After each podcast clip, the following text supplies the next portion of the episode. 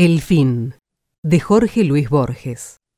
Recabarren, tendido, entreabrió los ojos y vio el oblicuo cielo raso de junco. De la otra pieza le llegaba un rasgueo de guitarra, una suerte de pobrísimo laberinto que se enredaba y desataba infinitamente. Recobró poco a poco la realidad, las cosas cotidianas que ya no cambiaría nunca por otras. Miró sin lástima su gran cuerpo inútil, el poncho de lana ordinaria que le envolvía las piernas.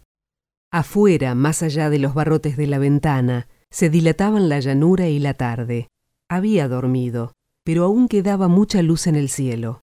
Con el brazo izquierdo tanteó hasta dar con un cencerro de bronce que había al pie del catre. Una o dos veces lo agitó. Del otro lado de la puerta seguían llegándole los modestos acordes. El ejecutor era un negro que había aparecido una noche con pretensiones de cantor y que había desafiado a otro forastero a una larga payada de contrapunto. Vencido, seguía frecuentando la pulpería como a la espera de alguien. Se pasaba las horas con la guitarra, pero no había vuelto a cantar. ¿Acaso la derrota lo había amargado? La gente ya se había acostumbrado a ese hombre inofensivo. Recabarren patrón de la pulpería, no olvidaría ese contrapunto. Al día siguiente, al acomodar unos tercios de yerba, se le había muerto bruscamente el lado derecho y había perdido el habla. A fuerza de apiadarnos de las desdichas de los héroes de las novelas, concluimos apiadándonos con exceso de las desdichas propias. No así el sufrido Recabarren, que aceptó la parálisis como antes había aceptado el rigor y las soledades de América. Habituado a vivir en el presente como los animales, ahora miraba el cielo y pensaba que el cerco rojo de la luna era señal de lluvia. Un chico de rasgos aindiados, hijo suyo tal vez, entreabrió la puerta. Recabarren le preguntó con los ojos si había algún parroquiano. El chico, taciturno, le dijo con señas que no. El negro no contaba. El hombre postrado se quedó solo. Su mano izquierda jugó un rato con el cencerro, como si ejerciera un poder. La llanura bajo el último sol era casi abstracta, como vista en un sueño. Un punto se agitó en el horizonte y creció hasta ser un jinete, que venía o parecía venir a la casa. Recabarren vio el chambergo, el largo poncho oscuro, el caballo moro, pero no la cara del hombre que por fin sujetó el galope y vino acercándose al trotecito. A unas doscientas varas dobló. Recabarren no lo vio más, pero lo oyó chistar, apearse, atar el caballo al palenque y entrar con paso firme en la pulpería. Sin alzar los ojos del instrumento donde parecía buscar algo, el negro dijo con dulzura, Ya sabía yo, señor, que podía contar con usted. El otro con voz áspera replicó, Y yo con voz moreno. Una porción de días te hice esperar, pero aquí he venido. Hubo un silencio. Al fin el negro respondió, Me estoy acostumbrando a esperar. He esperado siete años. El otro explicó sin apuro, Más de siete años pasé yo sin ver a mis hijos. Los encontré ese día y no quise mostrarme como un hombre que anda las puñaladas. Ya me hice cargo, dijo el negro. Espero que los dejó con salud. El forastero que se había sentado en el mostrador se rió de buena gana.